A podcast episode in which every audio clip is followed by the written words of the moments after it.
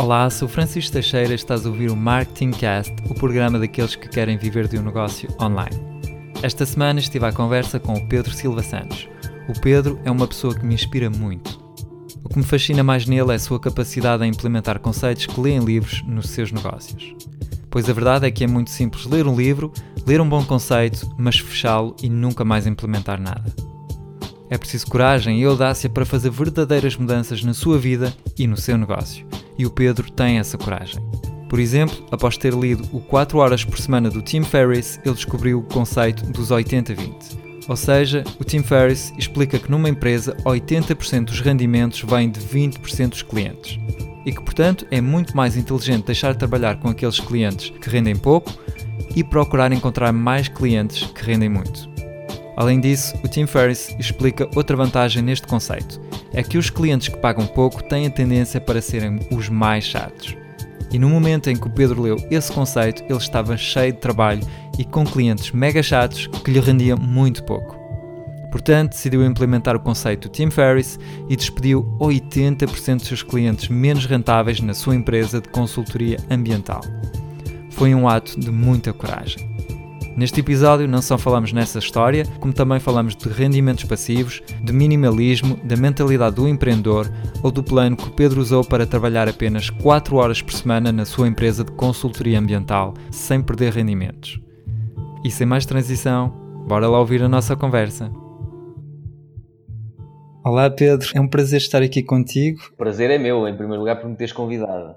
Tu és mais conhecido com o teu site Emprego em 30 Dias, uhum. mas também sei que tens outros sites, outros negócios. Podes falar um pouco o que é que tu fazes, eh, quais são os teus negócios, o que é que tens feito no, nos últimos tempos? Posso, depende do tempo que queres que dure este podcast.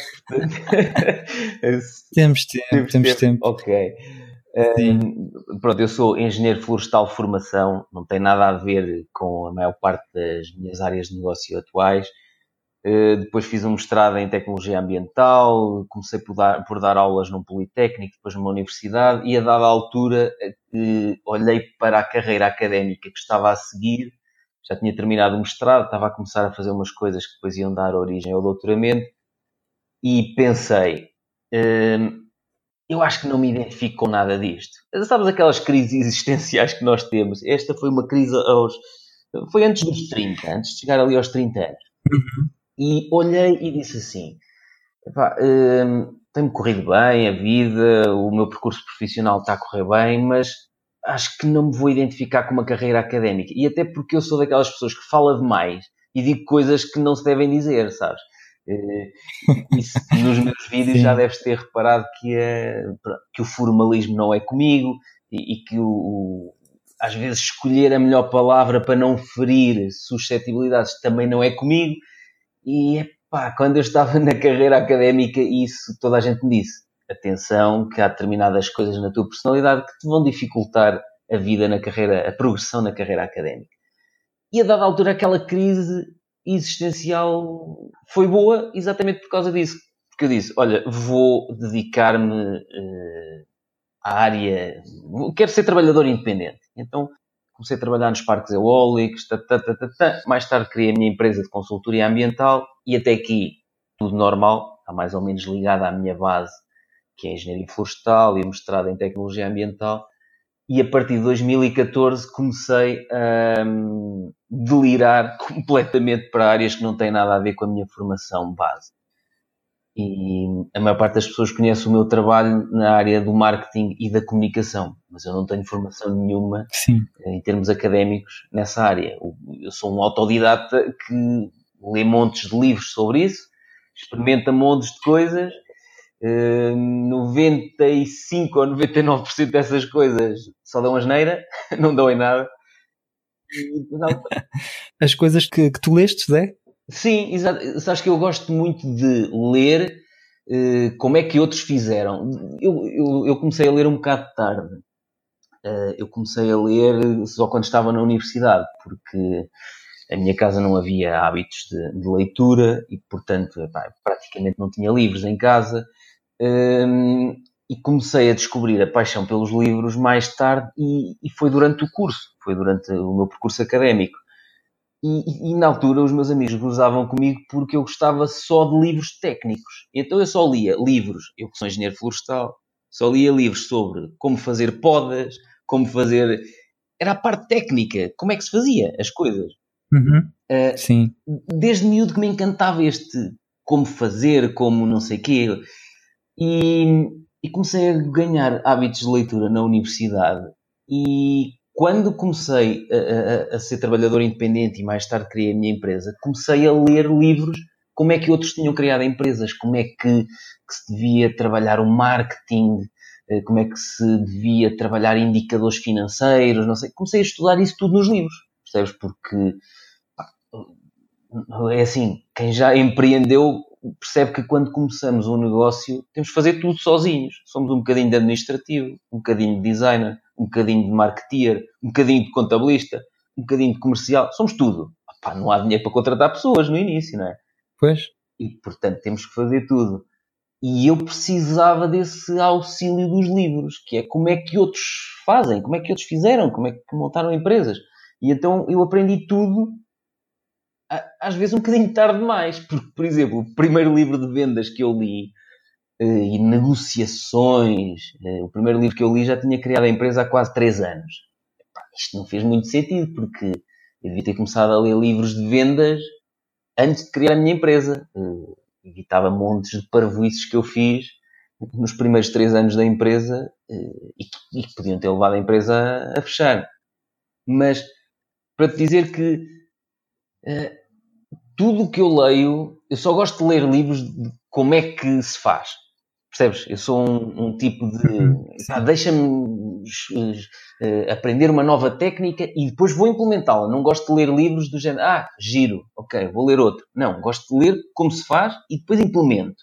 E depois vejo, olha, uh, isto funciona comigo também. Ou, olha, não funcionou. Porquê que não funcionou? Vou-te dar um exemplo. Eu sou muito fã do Tim Ferriss. Uh, um, já deves ter lido, eh, talvez no meu blog pessoal, assim. Sim, li o 4 horas por semana. Pronto, exatamente. Olha, 4 horas por semana é, é um livro que me marcou. Quando li a primeira vez, em 2009, 2010, já não, não me lembro muito bem, marcou-me, mas nessa altura eu estava numa fase. Hum, como é que eu ia dizer isto? Estava numa fase da, da minha vida profissional e da minha vida enquanto empreendedor em que eu não percebi grande parte das coisas que estavam no livro. Fiquei maravilhado. Quer dizer, isto é possível? Isto é possível meter rendimentos a trabalhar sozinhos? Isto é possível criar uma máquina a, a, a gerar dinheiro mesmo enquanto nós estamos a dormir? Porque é, ele tinha aqui, ele tem capítulos nesse livro que fala rendimento em modo passivo. Deixa-me ver que eu tenho aqui o um livro. Eu, eu vou-te dizer aqui um dos capítulos ou em modo automático, uma coisa assim no género. Uhum, sim, sim. Não era? Já leste isso e ficaste fascinado com isso, certamente. E, pá, é pá, espetacular. Então, não fazemos nada e o dinheiro cai. É verdade, é, é isso. Eu, na altura, li uh, isto no livro e nessa fase fiquei maravilhado com será que isto existe mesmo e é possível eu, eu criar isto? É possível eu adaptar isto à minha realidade? Mas na altura eu ainda estava numa fase em que eu não sabia como é que dava determinados passos para chegar ali. Eh, eu fiquei com a ideia de se eu tiver um dia uma loja online, epá, vai ser brutal, porque eu vou conseguir ter produtos à venda, não vou trocar horas por dinheiro, que era basicamente o que eu fazia na área da consultoria ambiental. Prestava serviços de consultoria, X horas os clientes pagavam, não é? Mas se eu trabalhasse mais horas, pagavam mais. Se trabalhasse menos horas, ganhava menos. Mas eu fui começando a implementar tudo ao longo dos anos. E isto já foi, estamos em 2018, portanto, isto já foi há nove anos que eu comecei esta aventura. E eu li o, o 4 horas por semana do Tim Ferriss há, não sei, li-o novamente há dois, três anos atrás e foi incrível. Foi dos poucos livros que eu li mais do que uma vez. E, e, uhum. e inspirou-me a ler outros livros que eu, que eu já li há uns anos. Vou lê-los outra vez. Porque li-o e percebi de forma completamente diferente. Por causa da fase da vida em que eu já me encontrava. Ou seja, algumas das coisas que ele refere e que eu em 2009 olhei e disse: Ei, que espetáculo! Será que isto é verdade? Uns anos depois eu já tinha implementado aquilo e agora olho e digo assim: Pois, sim, isto é verdade. Aquilo que ele diz aqui é verdade porque uhum. eu cheguei lá. Eu vi que tu uh, fizeste aqui uma grande alteração há, há um ano ou dois, em que decidiste que ias trabalhar menos e querias, o teu objetivo era mesmo trabalhar 4 horas por semana Exato. e isso alterou mesmo muito o teu negócio. Isso foi no Tula, não é, foi? É assim, a Noctula é a minha empresa de consultoria ambiental. Sim. Continuo a ter empresa, mas qual é que era o meu objetivo? Eu até lancei no, no meu dia de anos, quando fiz 40 anos, agora em julho, lancei um vídeo sobre isso há dois anos atrás lancei uma publicação, em 2016, lancei uma publicação no Facebook a dizer: quando fizer 40 anos vou deixar de trabalhar. Assim. E o pessoal ficou. Eh, recebi montes de comentários, alguns positivos e outros completamente do género. Olha, este Bardina agora vai, aos 40 anos vai ficar inativo. Isto faz algum sentido, não sei o quê. Tá, um, mês e meio depois, ou dois meses depois, duas pessoas da minha empresa despediram-se. Epá, não, não, tu estás com umas ideias completamente disparatadas, não sei o quê, pronto. Ou seja, eu depois até tirei o post do Facebook porque a minha ideia não era tornar-me inativo.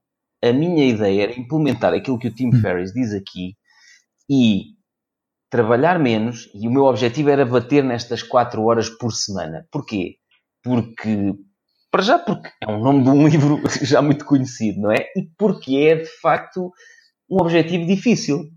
E então eu pensei, tenho 38 anos, quando fizer 40, eu quero trabalhar 4 horas por semana apenas na minha empresa de consultoria ambiental, para eu ter tempo para desenvolver outras áreas de negócio. E quando essas novas áreas de negócio estiverem desenvolvidas, eu quero passar a trabalhar 4 horas por semana nessas áreas para ter tempo para desenvolver novas. Estás a perceber, Francisco? Uhum. A minha ideia era sim, sim, pegar estou. nas 4 horas, não era tornar-me inativo a semana inteira. Era uh, o projeto que me ocupa mais tempo, eu quero em dois anos conseguir que eu só me ocupe 4 horas por semana. Para com isso conseguir. E o que é que eu consegui? Olha, consegui lançar uh, o, o, livro uh, Como Conseguir Emprego em 30 Dias, lancei-o também em versão inglesa, lancei-o agora em português do Brasil, como editora no, no Brasil, lancei uma série de lojas online, que se calhar vais-me perguntar sobre isso, não é? Sim, sim, podes falar, por acaso não tinha reparado, tinhas o livro já existia sim. agora em inglês e em português do Brasil. Porquê é que isto aconteceu? Porque eu estava atolhadíssimo em trabalho na área da consultoria ambiental e continuo, só que uh, eu tive uhum. que estruturar a empresa de forma a fazer uma coisa que eu costumo dizer, que é de forma a eu tornar-me inútil. E inútil no bom sentido, que é a empresa ter os procedimentos de trabalho, as instruções de trabalho, ter todas as responsabilidades de toda a gente muito bem definidas, para que, a dada altura, a empresa funcione sem eu lá pôr as mãos. E o Tim Ferriss tem aqui uma coisa giríssima na página. Eu vou-te dizer que esta citação marcou-me. Rendimento em piloto automático número 3, exatamente, na página 245 do, do 4 horas por semana, pelo menos nesta edição que eu tenho aqui, que é a quinta edição. A primeira edição que eu tinha em Presteia, desapareceram-me com o livro, nunca mais me entregaram. Portanto, eu, uns anos mais tarde tive que comprar o livro outra vez. E então diz assim: atenção a esta frase que choca muita gente. É de um, de um professor de gestão de empresas da, da Universidade da Carolina do Sul. A fábrica do futuro só terá dois empregados, um homem e um cão. O homem estará lá para alimentar o cão. O cão estará lá para impedir o homem de tocar no equipamento. E isto é uma frase que choca muita gente porque diz, pois, porque as máquinas vêm-nos tirar o emprego e porque automatizar, não. Fazer instruções de trabalho, não. Então o que eu tenho na minha cabeça vou passar para instruções de trabalho, então depois vou ser despedido. Qualquer um faz aquilo quando as pessoas tentam salvaguardar o seu emprego a partir de justificações deste género, opa, é porque as pessoas acham que valem pouco, percebes? Eu, quando comecei a fazer instruções de trabalho sobre tudo o que fazia na, na consultoria ambiental, foi para me facilitar o trabalho a mim. Havia coisas que eu fazia uma ou duas vezes por ano, que no ano seguinte, quando tinha que as fazer outra vez, eu dizia assim: Ah, como é que eu fazia? Isto tinha aqui um truque. Acontece a toda a gente, se calhar já te aconteceu. Uhum. Como é que eu fiz isto? Tu tiveste então que escrever os procedimentos de trabalho. Como é que foi assim, então essa mudança? Tudo o que tinha na minha cabeça e tudo o que estava na minha cabeça que só eu fazia, sabia fazer, tudo o que estava na cabeça de cada um dos meus colaboradores que só eles é que sabiam fazer, uhum. passámos para papel como fazemos isto, aquilo e aquilo, não sei o quê, não sei o quê. Imagina um tratamento de dados super complicado no Excel que envolve mexer numas matrizes de dados, não sei o quê, não sei o quê. Fazes print screen do ecrã e pões vai a ficheiro, não sei o quê, papel, papel, papel. Demorámos 4 anos aí fazendo isto à medida que trabalhávamos. Uau! E isto é uma das coisas que as pessoas têm que meter na cabeça, que é, nós podemos transformar completamente a nossa vida pessoal e profissional, mas não é de um dia para o outro nem é de uma semana para a outra, nem se calhar de um ano para o outro. De um ano para o outro faz-se muita coisa. Para combatermos aquela coisa de epá, não, mas eu estou tão ocupado que eu não posso agora parar e começar a escrever o que está na minha cabeça. Não, eu não estou a dizer para fazer isso. Porque muitos dos meus colaboradores disseram isso. Ah, mas eu não sou poeta, não vou estar agora a escrever tudo o que tenho na cabeça e estou super atulhado em trabalho, estás-te a passar quê? E disse, não, à medida que fores fazendo, faz uns prints do ecrã e mete num fecheiro Word. Só, vai guardando. Hoje fazes isto, para a semana fizeste mais um bocadinho tal. Daqui a três meses voltaste a fazer o mesmo trabalho. Olha, completas a instrução de trabalho. Nós temos instruções de trabalho para tudo, inclusivamente encomendar café no site da Nespresso. Só para teres noção. E assim, mas é preciso uma instrução de trabalho para isso? Não era o que estavas a pensar, não.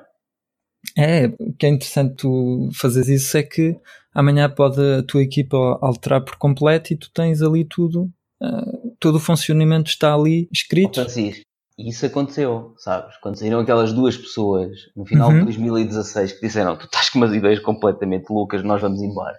Um, aconteceu. No início do ano seguinte eu recrutei uma gestora uhum. de projeto e como tínhamos já os procedimentos e as instruções de trabalho tão bem documentadas, eu vou dar um exemplo. Nós fazemos relatórios de acompanhamento de morcegos dos parques eólicos e não sei o quê, eh, que existem maioritariamente no, nas serras. E eh, a atividade de morcegos em Portugal é de março a outubro. Eles depois de outubro para a frente estão a hibernar. está frio, não há insetos, okay. para eles comerem estão a hibernar. E então o que é que nós fazemos? De março a outubro, estudamos com detectores de ultrassons quantos morcegos é que passam nos parques eólicos para saber se tem perigo de morrer ali ou não, não, Pronto. E acaba em outubro, portanto, novembro e dezembro são sempre meses terríveis porque estamos a fazer os relatórios anuais dos morcegos. E como são coisas que se fazem só uma vez por ano, em novembro e em dezembro, este ano fazíamos e acontecia aquilo que eu te estava a dizer há bocado fazíamos tudo direitinho. No ano seguinte perdíamos uma hora, duas, três horas num pormenor que nós nos lembrávamos. Pois isto já o ano passado deu stress. Como é que eu fiz isto? Uhum. E nós temos isto na nossa vida pessoal, na nossa vida profissional. E porquê que nunca passamos isto para papel? Outro exemplo, pedir uma certidão de não dívida no site da Segurança Social, no site das Finanças. É um filme, porque são sites Epá, desculpa lá, não sei se está alguém a ouvir das finanças ou da segurança social. Epá, mas são sites pouco amigos do utilizador. E há inclusivamente, eh, se tu puseres no Google como retirar um certificado de não dívida das finanças, no site das finanças, aparece-te uma instrução de trabalho de um PDF de um tipo qualquer que já decidiu fazer aquilo para ajudar os outros. Então, nós pensamos, vamos fazer isso para aqui. E acontece que uhum. saem pessoas da equipa, o que é que acontece? eu digo muitas vezes isto e há pessoas que não gostam. Ninguém é insubstituível. Eu há uns anos achava que as entidades onde eu trabalhava só valiam o que valiam porque eu trabalhava lá. Uhum. Isto era a minha arrogância dos 20 anos, percebes? Uhum. E agora olho para trás e digo assim: ah, pá, eu, eu vim-me embora e eles continuaram, portanto, de certeza que não era eu o mais importante. Uhum. As pessoas são importantes. São mas há pessoas que fazem mais falta e há pessoas que fazem menos falta. Mas ninguém é insubstituível. Portanto, não vamos estar aqui a, a contar aquela história que toda a gente gosta, verbalizar. Não, as pessoas são mais importantes nas organizações. São. Eu não estou a dizer o contrário. Mas as organizações têm que ter os processos bem documentados. Porque Epá, imagina que um, um colaborador tem um, a infelicidade de ter um acidente e morreu. Imagina. Isto acontece. Não é? Imagina que eu morro até. Uhum. Ah, a minha empresa não continua. É, isso também pode acontecer eh, contigo. Ou um dia tu, eh, bem, podes até decidir eh, deixar de trabalhar nessa empresa e. Exatamente. Mas com, como é que gerem isso se não estiver tudo documentado? Aquele exemplo que eu te dei do, da instrução de trabalho sobre como encomendar café no site da Nespresso. É, é para tu veres ao nível que nós chegamos, uhum. porque uh, a nossa colega administrativa que encomenda o café aqui para o escritório, nós vamos dizendo, olha, uh, encomenda café. Já acabaram as cápsulas, encomendamos. Quando ela está de férias, como é que se faz? Ficamos sem café? Não, não ficamos sem café. Outra pessoa qualquer pega na instrução de trabalho e está lá, Nespresso não sei quê, username, password, uhum. e tem lá a sugestão. Vai à última encomenda, replica, piu, piu, piu, piu, piu, piu, andar, pronto.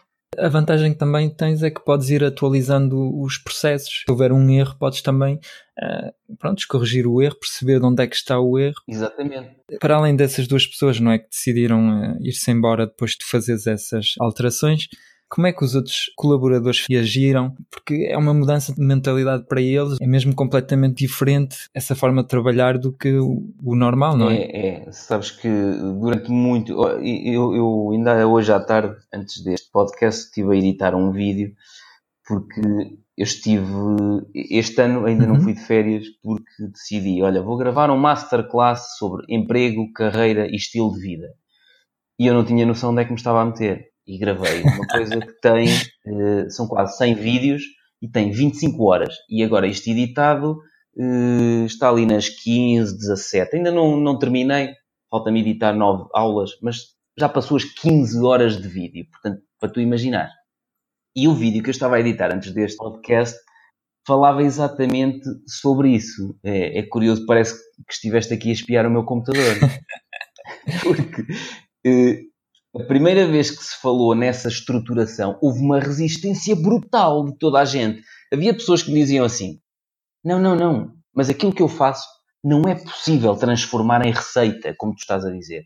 Pois. Não é possível porque tem muitas variantes. E, e nós dizíamos: então, mas diz-me todas as variantes. Não, mas são muitas, mas diz-me todas. Esta, aquela, aquela. E nós apontávamos. Pronto, ok. Uhum. E depois, ah, e, e mais esta, e mais aquela. E as pessoas têm uma resistência brutal uh, à mudança e, e, e, algumas delas levam a mal e levaram a mal no início porque acharam que era policiamento. Eh, aquilo que nós queríamos uhum. fazer era arranjar maneira de dizer que elas estavam a trabalhar de forma não eficiente, que elas podiam fazer mais em menos tempo, que era isso que eu defendia. Vocês vão conseguir fazer mais em menos tempo e vão chegar a casa menos cansados. Não é possível este trabalho é esgotante e, portanto, não vale a pena estar aqui a dizer que não, não é, porque isto tem tantas variantes que epá, foi preciso uhum. muitos anos, um curso e um mestrado para chegar aqui. Mas afinal, demorou quatro anos, mas conseguimos pôr as variantes todas em papel e essa pessoa já não está na empresa e já está outra pessoa a fazer aquilo que ele tinha na cabeça. É possível. As grandes empresas muita gente no início disse não é, não é possível a parte da consultoria criar receitas.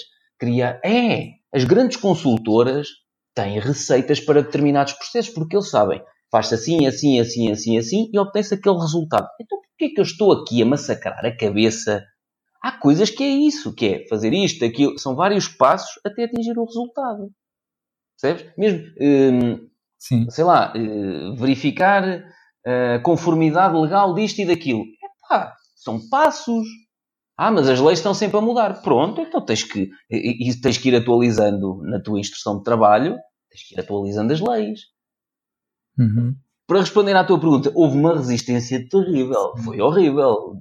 Eu, a dada altura, pensei, se calhar mais vale estar quieto. Mas sabes porquê que eu, que eu senti esta necessidade? Não foi só por ler nos livros.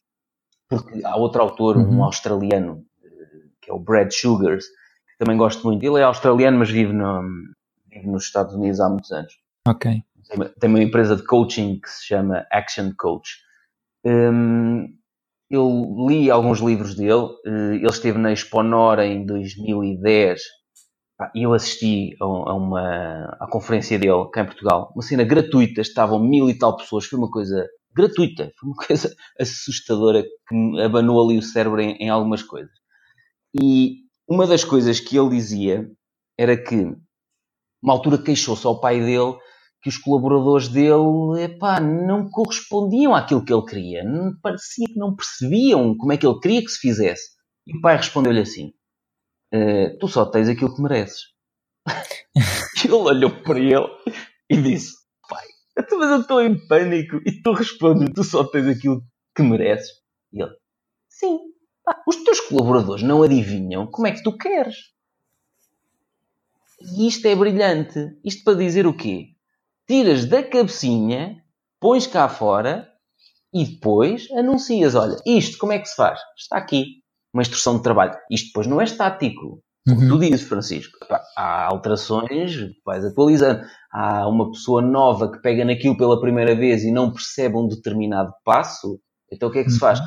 Atualiza-se. Porque nós às vezes estamos tão vidrados naquilo que sabemos que achamos óbvio passar daqui para ali, não é? Sabes, faz-me pensar num pequeno truque, pessoas que recrutam pessoas para a equipa deles, uhum. que é convidam-os para ler um livro uh, que defende um pouco a mentalidade da empresa. Okay. E, por exemplo, um exercício que podia ser interessante para ti era tu convidaste todas as pessoas que querem trabalhar para a tua empresa, ler o Semana de 4 Horas e se concordam com a filosofia, se percebem. Estás a perceber um pouco a ideia? Estou, estou, estou, estou. Mas sabe o que é que vai acontecer? Achei interessante esse trecho. É, não, isto é giríssimo, só que o que lhes vai acontecer uhum. é que eles vão ficar com um nó no cérebro. Porque vai acontecer ah, como eu fiquei no início. Olhei para aquilo e, e, e, já tive algumas pessoas a dizer-me: ah, ah pá, sim, 4 horas por semana é, é, muito bonito, mas aquilo é fantasioso. Uhum. E para algumas pessoas vai ser sempre fantasioso, porque é muito difícil. É, um amigo meu tem uma frase brutal que é: é possível ganhar dinheiro sem trabalhar? É, mas dá muito trabalho até lá chegar. Estás a perceber? Tá que é ótimo. é giríssimo. É, e, tá muito bom. e basicamente aquilo que diz o Tim Ferriss é hum. como é que tu pões os rendimentos em piloto automático. Ele diz uhum. aqui tudo. E outros livros também dizem. Mas a maior parte das pessoas não tem a disciplina para ir estudar, ir experimentar e ir aprender como é que se monta uma loja online, como é que se integram uh, terminais de pagamentos. Que, epá, porque é chato e é complexo. E, e durante muito tempo eu estava a pensar, gostava de ter uma loja online. Mas a minha questão é a mesma questão que têm as pessoas, gostava de criar um negócio. Qual é a questão? Uhum. Mas em quê? Não é? Mas vou fazer o quê? Na loja online era a mesma coisa. Eu gostava de ter uma loja online, mas vou vender o quê? E durante muito tempo eu pensei, uh, sei lá, podia vender isto, podia vender aquilo, podia não sei o quê. E atualmente eu tenho uma forma de, de, lidar com as novas áreas de negócios, que é uma coisa que também já me pergunto, que é qual, como é que tu decides qual é a nova área uh, onde vais investir? Uh, já deixei que seja a minha cabeça a estar ali não sei quantas horas a pensar nisso. A nova área uhum. vem ter comigo. E... É, eu reparei ao ler um pouco a tua história no teu blog, tu, tu, basicamente foste agarrando as oportunidades, mesmo uh, o que tu, tu decidiste ir para essa área da. Viste como é que eu escolhi o curso? Que. Sim, sim, que foi o vizinho, não é? Que te disse que ias ter direito a uma casa. Depois o, o, o, emprego em 30 dias, tipo, foi um convite, experimentaste. Mas foi um convite que não tinha nada a ver. Foi um convite. Vá falar sobre morcegos. E eu, epá, que seca. Eu ia lá, mas a ensinar-lhes uns truques para quando eles forem para o mercado de trabalho. E a professora na altura disse, que era de um instituto politécnico, então vá, vá lá, faça as duas coisas. Vá lá mostrar os detectores de ultrassons, e aquelas câmaras com sensores de movimento que vocês gravam a bicharada tipo National Geographic e depois façam um workshop de emprego. Uhum. E foi assim que nasceu. É. E uns anos depois é que veio o livro. E, e, sabes como é que nasceu a primeira loja online? Não, não, não, não me lembro agora. Podes contar? Sim, eu estive tanto tempo, uh, a minha empresa chama-se Noctula, uh, no loja online chama-se Noctula Store, Sim. portanto não fui, não fui assim muito criativo, que é o nome da loja, Mas pronto, uh, basicamente uh, eu comecei com workshops. Uh, fui sendo convidado para replicar aquele workshop, como conseguir emprego em 30 dias. E as pessoas podem ver no site emprego30dias.com, está lá a história sobre isso. E as pessoas foram-me dizendo, era giro, era ter um manual para nós irmos seguindo o que é que tenho que fazer ao longo destes 30 dias, porque explicaste-me aqui durante 3 horas uh, o que é que eu tenho que fazer, estou super entusiasmado vou brilhar, mas daqui a 15 dias não me lembro de nada. Portanto, não sei. E eu fui começando a escrever o livro. E quando cheguei ao capítulo 20, no capítulo 20 eu digo o que é que as pessoas têm que pôr no currículo. Que modelo de currículo é que devem utilizar. E quando eu contratei um designer para me fazer a paginação do livro, antes de enviar o livro para uma gráfica, eh, porque eu fiz tudo sozinho. Contratei um designer, contratei a gráfica, produzi, paguei eu à gráfica, não, não fiz com editora cá em Portugal. Uhum. Fiz edição de autor. Quando cheguei, ele fez uma paginação do livro, estava pronto para ir para a gráfica e eu na altura disse, olha, vais fazer assim, eu no capítulo 20 falo em modelos de currículos editáveis em Word, precisava que me fizesses dois ou três modelos bonitinhos, porque eu quero pô-los no site. E ele, designer, olhou para mim e disse-me assim, em Word? Mas tu estás a passar ao quê? Eu só trabalho em Photoshop e em Premiere para fazer vídeo. Em Word faz tudo. Pois. É, aquela, aquela visão distorcida dos designers, não é? Sim, sim. Mas é verdade, eles, nem, eles não trabalham a maior parte das vezes nem com Excel, nem com Word. E ele respondeu-me assim: faz tu. E eu disse: é pá, faço eu, mas eu não sou designer. É, então, mas tu trabalhas em Word, fazes relatórios, portanto, olha, monta aí uns currículos editáveis em Word. E eu criei dois modelos de currículo editáveis em Word. Uh, não, inicialmente até criei só um.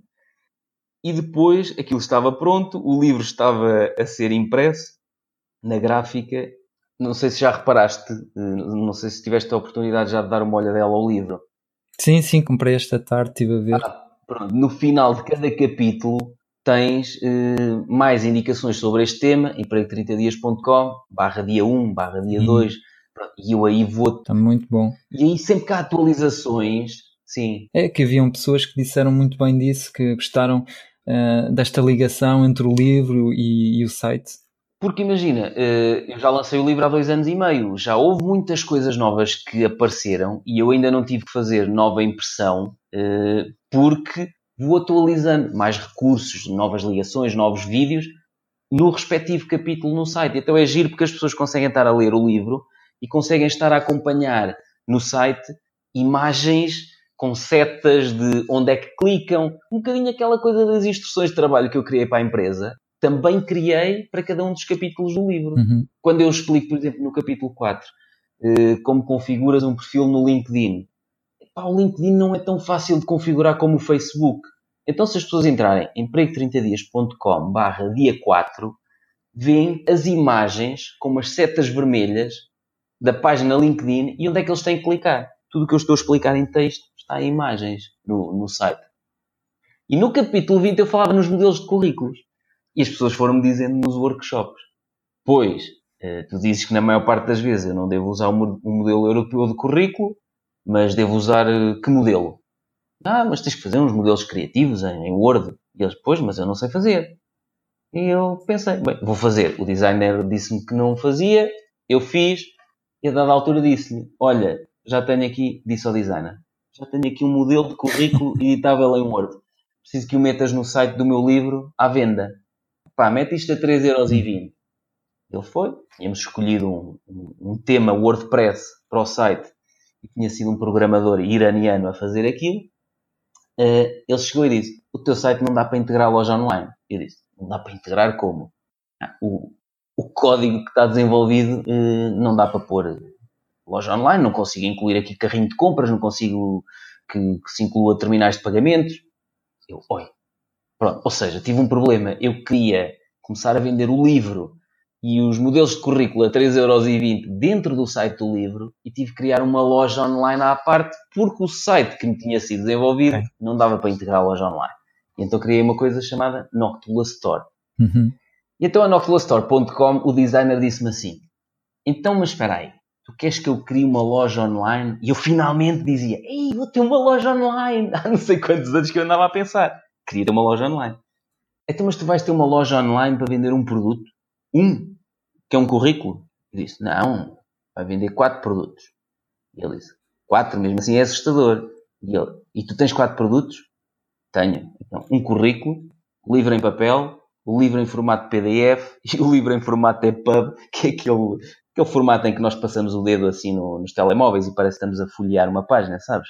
Ah, E ele ok. disse, ah, ok, muito bem. Então vais ter quatro produtos, três dos quais são o livro, em formatos diferentes. Pois. Que raio, vais criar uma loja online com, assim? E eu disse, é pá, sim, vou. Pronto. Criei uma loja online para quatro produtos.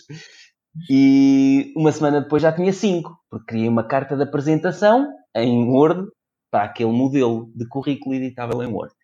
E depois as pessoas, aquilo começou a vender, 3,20€. As pessoas começaram a dizer, ah, isto era bom, era ter um modelo em que tivesse primeiro a experiência profissional e depois é que tinha eh, onde é que estudámos. E então eu fiz um modelo novo Uhum. com aquilo alterado. Ah, isto era bom, era ter só de uma página, porque eu gostava, então fez um modelo Pois. de uma página. Ah, isto era giro, era também ter sem fotografia, porque em Inglaterra as pessoas não gostam de currículos com fotografia. Pronto, lá fiz com fotografia um Hum. novo modelo. Depois houve uma pessoa que escreveu e disse, olha, gosto muito deste modelo, mas devia ter foto. E eu, epá, raiz parte, mas as pessoas não sabem o que querem. E então eu fui fazendo modelos. Pois. Ahm, mais tarde criei modelos eh, PowerPoint editáveis para empresas, modelos Excel, mapas de quilómetros, mapas de férias, editáveis para empresas. Eh, neste momento a loja tem, não sei, tem pá, aí 90 produtos.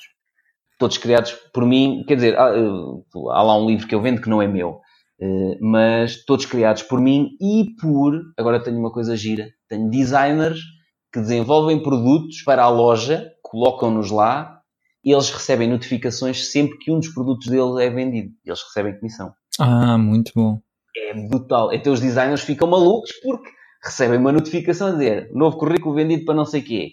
Tumba. Enquanto estás a dormir, Pá. não é? Então, de repente, eu tenho rendimento em piloto automático, o pessoal que contribui Pois. para a minha loja online tem rendimento em piloto automático, Epá, e, e toda a gente começa a ficar eh, satisfeita. E depois o que acontece com os designers? Começam a ver que qual é que é o modelo que mais vende? É o modelo de duas páginas. Então os próximos modelos que eu vou fazer não são de uma página, são de duas.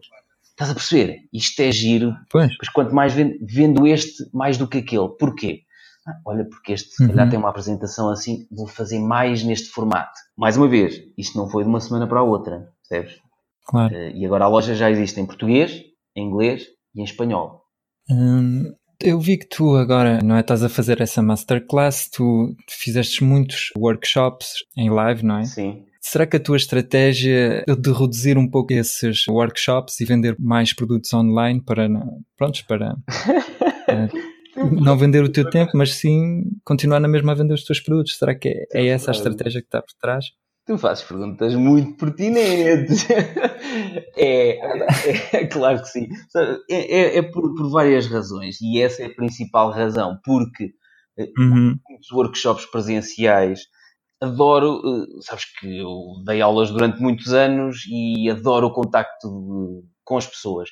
Eu fui roqueiro de uma banda de rock durante muitos anos e, portanto, adoro estar em palco. Adoro aquela adrenalina. Eh, Só que há um problema que é, eu estou ali e quem está ali e naquele momento consegue aceder àquilo. Agora até já ultrapasso um bocado esse problema porque já filmo os workshops e depois vou fazendo vídeos de um minuto que vou lançando nas redes sociais. Ou seja, as pessoas já conseguem ver um bocadinho do que é um workshop meu presencial porque eh, eu filmo isso. Estás a perceber? Agora, Sim. fico muito restrito à cidade onde estou a fazer o evento e ao número de pessoas que lá aparecem. Aparecem-me 100, 150, 200, já tive um auditório de 320 pessoas cheio. Eh, só que eu queria passar a mais. Uhum.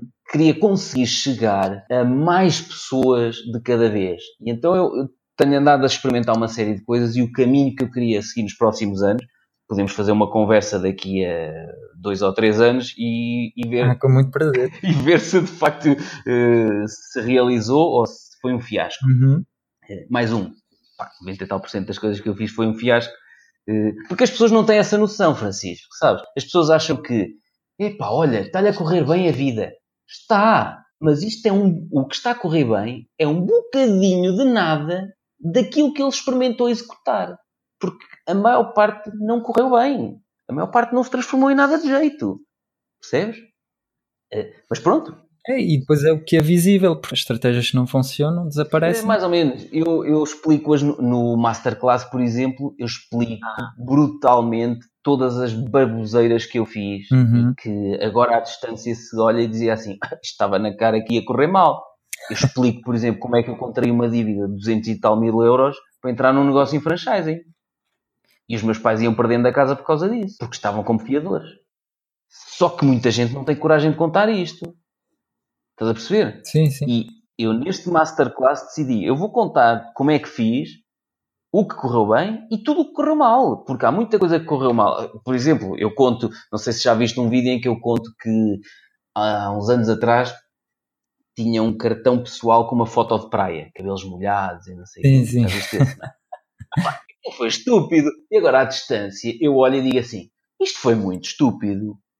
Mas eu na altura achei que aquilo ia ser giro para quebrar o gelo. Quebrava o gelo, de facto, no início das reuniões. Mas eu fazia figura de otário. E, e quando me tocaram numa reunião, uma senhora toca-me assim no ombro, uma engenheira, e diz-me assim: Este seu cartão com esta foto no Brasil ia fazer um sucesso. E eu pensei, epá, mas espera aí, estou a passar um, um ar de quê? De, de acompanhante de luxo? Ou estás a perceber? É, é isso. Uh, pronto. E, e agora há coisas que, que, são. Mas isto é um bocado. Nós, nós, temos de estar bem connosco para poder gozar com aquilo que fizemos de mal, estás a perceber? Uhum, é verdade, isso. Pronto, e eu estou bem comigo. E por isso é que eu consigo gozar comigo próprio e dizer: olha, eu fiz isto, isto foi parvo. Portanto, há aqui muitas coisas. Há muitas coisas que eu fiz não correram bem e se calhar outros fazem e correm e vão correr bem mas há muitas coisas que eu fiz e correram mal e vão correr mal a toda a gente que as fizer. Um cartão com foto de praia pá, é menos que seja um nadador Salvador ou que seja para trabalhar num restaurante erótico, tudo, todas as outras situações vai correr mal. Percebes? Vai estar a destacar Sim. as competências erradas.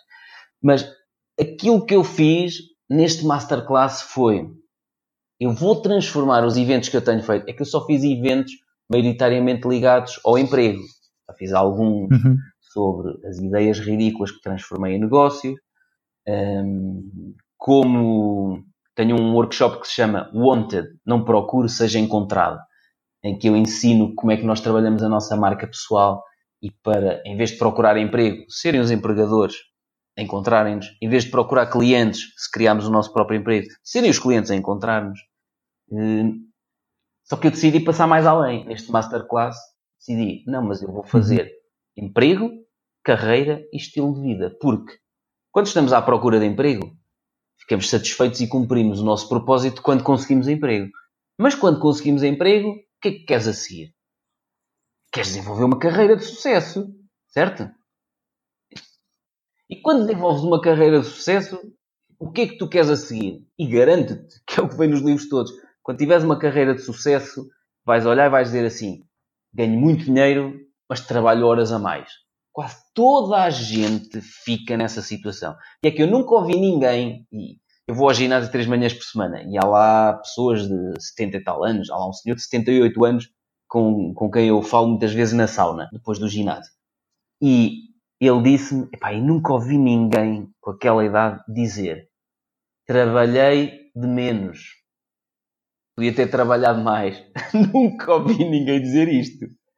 Certo? As pessoas chegam aos 78, chegam aos 80 e dizem: Parti-me todo, nem dormi, tenho não sei quantas hérnias, tinha a mania que era de fé. É ou não é? As pessoas. Uhum. Eh, é e portanto, qual é que é o grande problema quando uma pessoa procura uma carreira de sucesso? Confunde carreira de sucesso com ganhar 10, 15, 20 mil euros numa multinacional. Não há mal nenhum nisso. Epá, e, e quero que toda a gente consiga ganhar 20 mil euros numa multinacional. Tudo bem. Só que o problema é que quando tu estiveres a ganhar 20 mil euros numa multinacional, estás a trabalhar 150 horas por semana. Não tens vida. E vais-te estourar em breve. E depois de tu teres uma carreira de sucesso, vais-te a perceber, se calhar não era nada disto que eu queria. A carreira de sucesso não é aquilo que a maior parte das pessoas define, que é vou ganhar muito. Uhum. A mim não me interessa ganhar 20 mil euros por mês. Se eu te disser assim, olha, tu vais ganhar 100 milhões de euros por ano. Não, até vamos fazer à hora. Tu vais ganhar 5 mil euros por hora nos próximos 10 anos. Mas vais ter que trabalhar 24 horas por dia nos próximos 10 anos. O que é que tu dizes? Temos negócio? Não dá. Não Estás a perceber? Ou seja, as pessoas associam muito desenvolver uma carreira de sucesso a estar num cargo muito elevado e ganhar muito dinheiro. Não é. Não é. E o que eu uhum. defendo é que a carreira de sucesso é tu ganhares dinheiro mesmo quando não trabalhas. Porque no dia em que tu opá, estás cansado, já estás velhote, eh, já tens menos vontade de fazer coisas, tu não podes passar a trabalhar metade do tempo e passas a ganhar metade do ordenado. Não. Tu tens que garantir que à medida que vais envelhecendo uhum. e vais conseguindo fazer cada vez menos, ou porque não tens vontade, ou porque estás cansado, ou porque queres ter um estilo de vida mais relaxado, que é o que eu defendo no módulo 3. Epá, se tu começares a largar um bocadinho o trabalho, tens que garantir que não começas a ganhar menos, percebes? As pessoas têm a ideia que para ganhar mais tens de trabalhar mais. Há uma relação entre tempo de trabalho horas de e trabalho dinheiro. por dinheiro.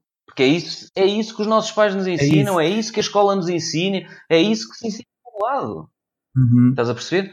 Mas atualmente, ainda por cima com, com, nesta era digital que nós estamos, e com a banda larga e com a facilidade com que as pessoas têm de aceder às lojas online, nos dispositivos móveis, pagar compras com MBWay, que é uma coisa epá, é imediato. Quem é que ganha? Toda a gente, a pessoa ganha velocidade, a loja online ganha rapidamente, compraram, já pagaram. Estás a perceber? Isto há 20 anos atrás não era possível porque nós não uhum. tínhamos largura de banda para alimentar isto. Podia ser um sonho, não é? Ah, é verdade. É o que eu procuro promover aqui no, neste podcast, este novo business model, que é de, de vender formações online tenho procurado aqui muitos empreendedores para entrevistar e eu reparo que ainda muito pouca gente uh, que faz isso. Muita gente faz workshops, faz coaching. Eu não é? É, é isso. Esses que andam, que, que, fazem de vida. Eu conheço vários é. que fazem vida em eventos presenciais. Uhum. Pá, é giríssimo, é, é? É giríssimo, sim senhor. Mas andam esgotadíssimos. É, e depois tem que ir pelo país todo, porque pronto, os clientes estão espalhados. vão para o Brasil pelo... e vão para não sei o quê. Não estão com a família. É giro, vão para o Brasil. Só que a questão, a, questão que as pessoas pensam é: isso é giríssimo, anda pelo, por todo lado e não sei o quê. Anda, mas normalmente anda a correr, nem tem tempo para usufruir mentalmente um relaxamento naquela cidade, uhum. ou de conhecer isto ou aquilo. Não vai a correr para o Brasil para fazer não sei quantas datas. E depois tem que vir porque já tem não sei quantos eventos em Portugal marcados. E eu não quero fazer isso eu quero passar a fazer um ou dois eventos uhum. grandes por ano. Não sei se vai acontecer já em 2019, eh, pode ser que só aconteça em 2020, mas eu não quero fazer tantos eventos como fazia eh, presenciais por ano. Quero fazer, não quero fazer eventos de 100, 150 ou 200 uhum. pessoas. Quero começar a fazer eventos com alguns milhares. E só vou fazer eventos para as pessoas que adquirem o Masterclass. Obviamente que nesses eventos depois não vou eh, chapar o Masterclass não é isso. Nesses eventos vou acrescentar uh, coisas claro. a quem, porque as pessoas já viram a formação, não vão para o evento ao vivo ver aquilo em repetido. Estás a perceber? Claro, acrescentar um pouco mais de valor. Exatamente. Uh, uhum. Quero fazer um, assim um bocado, sabes como eu fui roqueiro, tenho saudade dos eventos. Os meus eventos já são um bocado um, um, mix de uh, partilha de informação, conhecimento e stand-up comedy, porque eu faço muita isso. Eu achei mesmo excelente isso porque nós podíamos pensar à primeira vista, eh, tu falas de emprego, ou seja, uma coisa séria, nós podíamos imaginar que tu serias uma pessoa assim, tipo casaco, a gravata, assim muito sério. Coach do emprego. E não, tipo, é, é mesmo interessante os vídeos que tu fazes porque é, és assim um pouco divertido, falas de coisas sérias, mas sem estar muito sério. Porque uh, eu, já quando eu dava aulas, uh, eu dei aulas no Politécnico de Bragança e na Universidade uhum. de Monte mais tarde, na universidade onde eu estudei. Uh, e eu sempre achei que as pessoas só aprendem se nós gozarmos com as coisas. É, é isso que, que, o, que, os comediantes fazem, é ou não é? é verdade. Estão ridicularizando determinadas situações e tu dizes isto é muito estúpido. Uh, pois, mas eu se calhar faço isso. E o que eu faço com o emprego é mesmo. Uh, olha, por exemplo, no capítulo 1 eu falo de um e-mail. Não sei se posso falar nisto aqui. Ah, podes, fala, fala. eu falo num e-mail. E pá, há muita gente que fica chocada quando eu digo isto nos eventos. quando as pessoas enviam a candidatura, enviam o seu currículo para as empresas, até têm que ter cuidado com o endereço de e-mail que usam. E então vê-se Pantufa17, que foi aquele e-mail que a menina uh, criou quando tinha 17 anos. Vê-se coisas do género perseguidor32. Uma pessoa pensa, perseguidor32, este gajo vai-me matar os colaboradores. e há um, eu conto num vídeo, eu conto no livro e nos workshops presenciais. O pior endereço de e-mail que eu recebi com uma candidatura na minha empresa de consultoria ambiental vinha de uma ratinha69, arroba, não sei. Epá, e eu peço sempre desculpa, e agora não pedi, peço sempre desculpa antes de dizer este endereço de e-mail nos eventos, ah, porque tá há pessoas que ficam chocadas. E, não. E de facto, e sabes o que é que eu fiz? Na altura peguei nesse endereço de e-mail, é o que as entidades recrutadoras fazem. Se o currículo se destaca, aquele destacou-se pelas razões erradas. O currículo até era mais ou menos, uh, estava bem estruturado, é, era interessante, só que eu pesquisei aquele endereço de e-mail no Google e fui dar com um blog com fotografias bastante explícitas, a pedir bastante ação. E o que eu costumo dizer no, nos workshops é: se aquela candidata estivesse a candidatar-se a uma vaga para um restaurante erótico, já tinha uma base de seguidores brutal e íamos achar piada, íamos dizer: olha, brilhante, pensou no endereço de e-mail, brilhante. Mas não, estava a candidatar-se a uma vaga numa empresa de consultoria ambiental. E o que é que acabou por acontecer? Não aconteceu nada. Basicamente, aquele currículo nem sequer chegou a ser arquivado na nossa base de dados. E uhum. são, é este tipo de pormenores que eu chamo a atenção no livro Como Conseguir Emprego em 30 Dias. É este tipo de pormenores que eu chamo a atenção uh, no, no emprego, na carreira e no estilo de vida neste masterclass.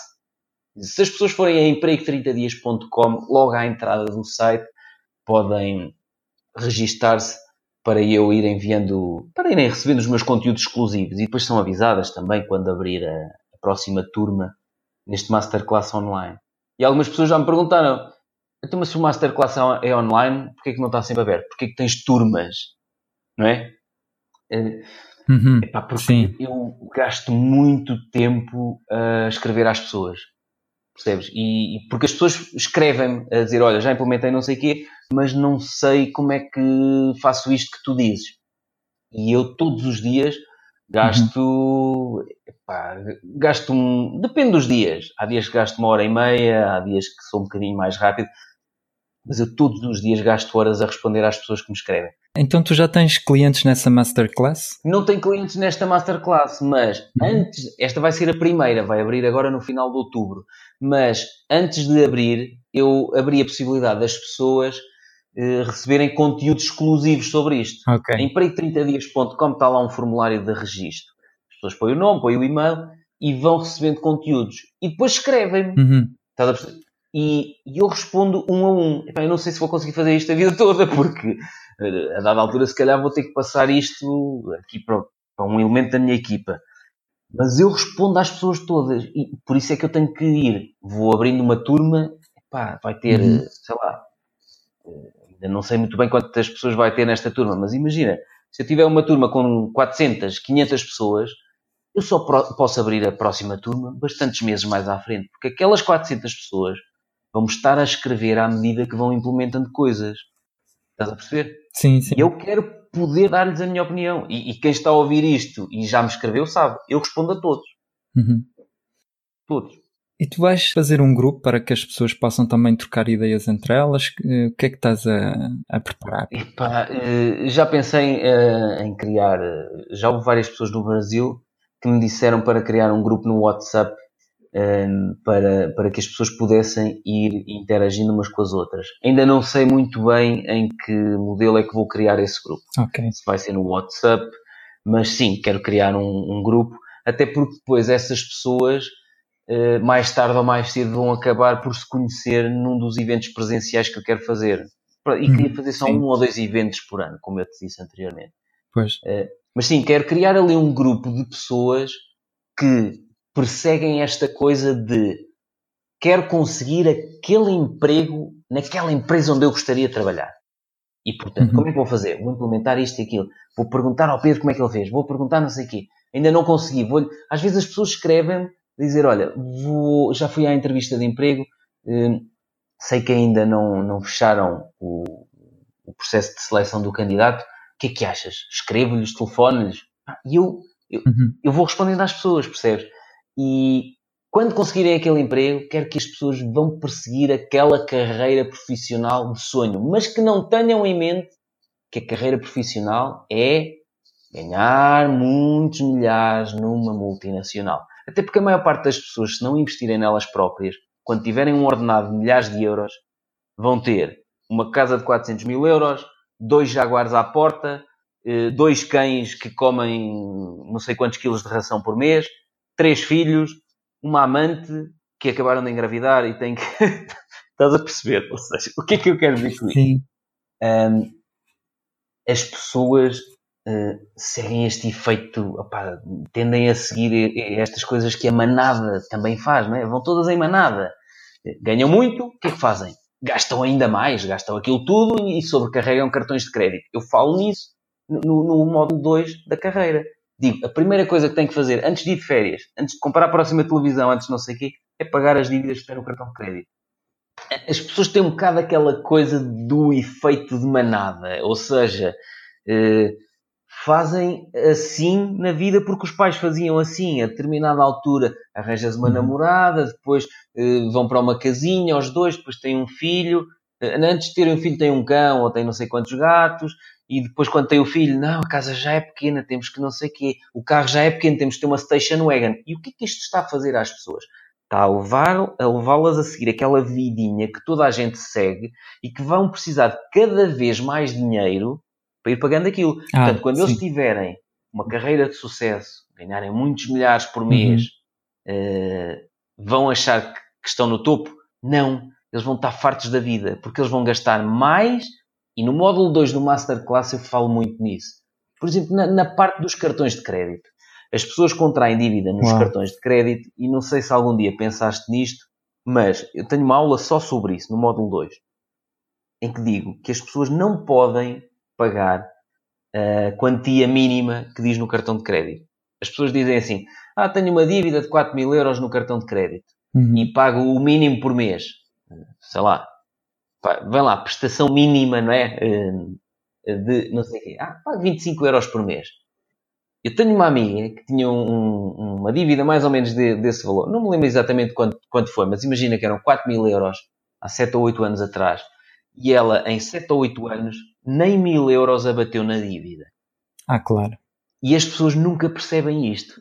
E olham e dizem assim: Ah, já só me falta 3 mil. Sim, mas há 7 anos faltavam-te 4 mil tu em 7 anos só pagaste mil. Sabes porquê que isto acontece, Francisco? Porque nos cartões de crédito, isto, não, isto ninguém nos ensina isto. Os cartões de crédito, uh, os juros são calculados em cima do valor que falta pagar. E então as entidades, uh, sejam bancos, sejam entidades que, que, que dão crédito, eles têm todo o interesse em pôr lá aquela coisinha, pagamento mínimo de não sei quê. Porquê? Quanto menos tu pagares, mais falta pagar, e é sobre este bocado que mais falta pagar que vão incidir os juros. Então tu em 7 ou 8 anos abates nada. Há um livro do, do, do Kevin O'Leary, aquele do Lago dos Tubarões, aquele Mr. Wonderful, não sei se tu vias esse programa. Não conheço. Uh, e que ele diz que devia ser obrigatório, por baixo de pagamento mínimo mensal, por baixo disso, dizer se pagares este valor, quantos anos é que faltarão para tu pagares a dívida toda? Uhum. Porque há situações que são 70, 80 anos. Epa. Epá, é que não são fatias, tipo, eu só devo 4 mil euros. Ou seja, isto aqui 40 euros por mês, divide-se aqui, dá X meses, ao fim de poucos anitos está pago. Não! Não porque o juro é calculado em cima do valor que falta. Quanto menos tu pagares, mais falta. Portanto, mais vais pagar de juros. E uma das aulas que eu digo é: tu não vais de férias, não compras mais nada para a tua casa, nem televisão, nem o telemóvel, não sei o quê, enquanto não pagares a dívida que tens no cartão de crédito. Porque senão a tua carreira vai começar torta. Tu não podes começar uma carreira, cuidar mal do teu dinheiro, em primeiro lugar, e em segundo, já com problemas financeiros. Porque a grande tendência é, tu vais fazer coisas que ainda te vão agravar os, os problemas financeiros. Mas tu tens que te poder dar ao luxo de opa, olha, eh, perdi 10 ou 15 mil euros. É mau? É muito mau. Mas olha, foi custo de aprendizagem. Não fiquei pendurado. Não podes fazer como eu fiz a parvoíce, meter os meus pais como fiadores num negócio de 200 e tal mil euros e que, opa, aquilo ia correndo mal e eles já estavam a receber cartas de penhora. Pois. Estás a perceber? E é outra das coisas que eu partilho no, no, no Masterclass, que é, meu amigo, queres, avanças tu, não metes os teus paizinhos como fiadores. Foi um dos grandes erros que eu cometi. Porque eu se perder tudo, construo tudo outra vez. E olha, demora mais 10, mais 15 ou mais 20 anos, eu recupero. Uhum. Os meus pais, na idade que estão, não vão construir tudo outra vez. Porque as poucas poupanças que eles têm e a casita e não sei o que é que eles têm, epá, se eu lhe a destruir por causa de uma, de uma ideia estúpida que eu fiz, que foi quase aquilo que aconteceu, eles não vão, não têm anos de vida para recuperar. É, é verdade. Aquilo tudo. Estás a perceber? E ninguém te ensina isto. Pá, ninguém te ensina, uhum. por exemplo, a dizer não. Que a maior parte das pessoas diz que sim a toda a gente. Querem ser eh, cordiais. Então vais à festa e ah, não me apetecia nada ir àquela festa. sim, sim, eu passo lá. E lá vais tu. Não te apetece ir à festa, mas lá vais, né? Até fica mal. De vez em quando lá inventas umas desculpas para não aparecer e toda a gente percebe que aquilo são desculpas. E uma das aulas é aprender a dizer não. Que é uma coisa que é contraintuitiva. Ninguém na nossa família nos ensina a dizer não. Era estúpido em nossa casa os nossos pais ensinarem-nos a dizer não. Olha, imagina o cenário.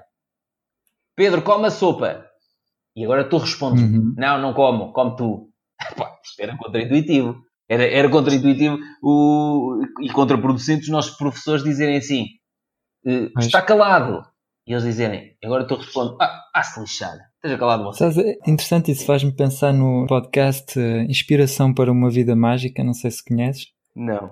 É um, pronto, é um podcast sobre desenvolvimento pessoal. Há lá uma especialista na, nas relações entre os pais e, e as crianças, que é a Micaela Oven. E ela fala, não é, que nós somos ensinados a fazer tudo que os pais dizem. Exato. Por exemplo, olha, dá um, um beijinho ao padrinho. E pronto, se a criança não quer e nós somos Exato. obrigados a fazer e isso acaba por ter um impacto depois na nossa vida mais tarde, em que dizemos sempre sim. Oh, Francisco, é foi giro falar disso porque eu, eu, comecei a tocar guitarra elétrica quando tinha 13 anos. Uhum. E como tocava guitarra, sempre que iam amigos dos meus pais ou familiares ou uns tios que não viam muito tempo, há muito tempo, iam lá à uhum. casa, e olha, toca aí para o teu tio. E eu pensava, mas eu sou um cãozinho para estar aqui a fazer piruetas à frente dos tios. É aí, olha, Quantas vezes isso não acontece? Olha, mostra lá o que tu aprendeste na escola, ou faz isto, faz aquilo. Mas, Mas somos obrigados. Por estar a fazer piruetas?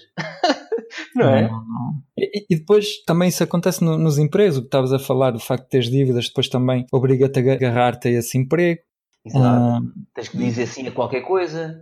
Pois há muitas pessoas não é, que acabam por estar insatisfeitas com a vida que têm e, e com o emprego que têm, só é que, como já têm, eu, eu, gosto desta analogia. Tem uma mochila às costas e ao longo da vida vão metendo pedras lá para dentro. mais uma pedra, mais uma pedra. A dada altura a mochila está tão pesada que eles já nem se arrastam. Mas quem é que lá meteu as pedras? Foram eles. É. Não é? Quem é, que, quem é que se mantém neste emprego quando aquele uh, chefe é um idiota e massacra toda a gente? Pá, aquele chefe que se é um idiota que vai massacrar outro qualquer que eu vou-me despedir. Eu já tive que lidar hum. com idiotas no passado e despedi-me. Porquê? Eu tinha a liberdade para me despedir e a maior parte das pessoas não tem essa liberdade. Porquê? Porque ao longo da vida seguiu aquele efeito de manada. Aos 20 e poucos anos eh, fizeram um crédito para a casa de 400 mil euros que vão estar a pagar até aos 70 ou 75, não é? E olha, ainda dias tive uma conversa com uma vizinha minha. Eu mudei de casa no início deste, deste ano e ela disse-me: pá, tenho uma saudade de vocês ali. Foi para lá uma pessoa, bem, uma barulheira. E eu disse muda-te. Mude como? Pois. Eu comprei o um apartamento, vou mudar. É a grande vantagem de não ser proprietário. Eu não sou proprietário de nada, a não ser de um veículo clássico de 1978, um Ford Taunus, pelo qual eu me apaixonei e há, há uns anos. Mas outra das hum. coisas que eu defendo é vamos lá acabar com esta coisa da posse o português tem uma coisa com a posse. É casa, o Mercedes. Então, é meu. E estão-me sempre a dizer, os meus amigos estão-me sempre a dizer, mas tu vives num apartamento alugado, nunca vai ser teu. Nem quero que seja meu. Quando há um problema, ainda agora tive um problema nos stores, telefonei ao senhorio, E ele mandou cá uma empresa para arranjar os, os stores. Quem é que pagou? O senhorio. Se eu tiver aqui um vizinho a fazer barulho, sabes o que é que eu faço? Vou lá chamar a atenção. Pronto. Se fizer muito barulho e aquilo não houver nada a fazer, vou embora. O departamento. O carro que eu tenho não é meu. Em formato de renting, eu só pago uma mensalidade por mês. Não pago manutenções, não pago seguros, não pago pneus, nada. Ah, mas o carro nunca vai ser teu. É o que dizem os meus amigos. Ainda bem que nunca vai ser meu. Uhum. Quando ele tiver muitos quilómetros, só vai dar problemas. E eu, assim, de 4 em 4 anos, atiro o carro e vou buscar outro novo. Porquê que eu quero ser proprietário de um carro se eu só necessito do carro para me movimentar? Porquê que eu quero ser proprietário de uma casa e, e vou estar até aos 70 ou 75 anos a pagá-la? Para mim é deprimente pensar, eu vou viver nesta casa até aos 75 anos. Eu não vou ter a, a, a liberdade de poder Epá, sei lá, viver itinerante, olha, dois anos aqui, três anos ali, até por causa do emprego, que hoje em dia não é o que era, não há empregos para sempre. Não é? Vais criar uhum. raízes num determinado local, num país, numa cidade, te garante que até aos 70 anos tu tens oportunidades ali. Sabes, é, é, engraçado estás a falar nisso porque recentemente a minha namorada teve um apartamento em Paris da família e eu, eu fiquei contente, mas por outro lado, para mim a liberdade é a coisa mais importante que eu tenho. Então eu negociei com ela, disse-lhe que se podia viajar alguns meses por ano quando eu pensei, bem, temos este apartamento, isto vai ser uma prisão, ou, se, ou seja, a partir de agora vou ter que viver aqui, Exatamente. mas eu quero visitar o mundo, eu quero ver milhões de coisas. E ela meteu outras malas à porta. Não, não, chegamos a um acordo. Eu tenho esse sonho de viver itinerante e as pessoas já me dizem, pois, tens esse cabelo comprido, ar de hippie. Não, mas não é, não é no formato hippie. Não é numa Volkswagen antiga, andar uhum. pelo, pelo mundo e tomar banho onde calha. Não, não é assim. Ah, a esmola, não, não. Não, não é assim. Eu quero viver itinerante. E, e, é isso que eu falo também no Masterclass. Uhum. Para eu viver itinerante, vou fazer aquilo que o meu amigo disse. É possível ganhar dinheiro sem eu tocar nas coisas? É, mas demora muito tempo até se montar isso. Já consegui na, na consultoria ambiental. É possível ganhar dinheiro sem trabalhar? É, eu tenho lojas online a funcionar sem eu fazer nada, eu consigo ganhar dinheiro mesmo enquanto estou a dormir. E, e não assumas isto de forma as pessoas às vezes dizem, ah, lá vem ele com aquelas coisas arrogantes, está com a mania. não, não. Eu demorei não sei quantos anos a fazer isto, mas é verdade. Eu, manhã, tomo um pequeno almoço e vejo quanto dinheiro é que eu fiz nas lojas online enquanto eu estava a dormir. E como muitos produtos que eu tenho são produtos digitais, isso ainda é melhor. São produtos que eu fiz uma vez uhum. e podem estar a ser vendidos para sempre. Não tem estoque. A pessoa compra, recebe um, um imã. Os próprios livros, os e-books são fantásticos, não é? Porque uh, produziste aquilo em formato digital, podes estar a vender o resto da vida, não tem stock. Os próprios livros em papel também são fantásticos porque, pá, uh, quando acabar, mandas fabricar mais, mas escreveste-o uma vez e podes estar a vendê-lo para sempre. O Tim Ferriss, deixa-me ver. O Tim Ferriss lançou a primeira edição do 4 horas por semana em março de 2008 e ainda está a vender 10 anos depois. É verdade. E, e eu gosto muito destes produtos livros, músicas, produtos digitais. Há coisas que tu podes fazer uma vez e estar a vender para sempre. Eu demorei muitos anos a perceber isso, demorei muitos anos a montar isso e consigo ter rendimentos passivos neste momento. Eu consigo, uhum. uh, mesmo que não trabalhe, consigo estar a ganhar dinheiro. E o que eu quero é conseguir aumentar esses rendimentos para fazer aquilo que tu estás a dizer, Francisco. Conhecer o mundo. Eu, o meu sonho é viver um ano neste país, outro ano naquele país, outro ano no outro, pá, e absorver. E porquê um ano? Pelo menos. Uhum. Porque tu, quando vais de férias, não consegues absorver cheiros, cultura, não. Estás a perceber? Não, não vais, não consegues. Até estás ali naquele modo, ah pá, deixa ver se me desligo do stress, não sei o quê. Uma semana não dá para nada. Duas semanas não dá para nada. Um mês dá para qualquer coisinha, mas não absorves a cultura do local. Mesmo para fazer amigos, por exemplo. sim. E, e tu já viste, ter amigos no mundo inteiro é uma coisa espetacular. Então não é? Não é? E é isso. Eu quero viver itinerante. Pronto, já disse isso várias vezes. Não é uhum. naquela Volkswagen velhinha, podre, não sei o quê.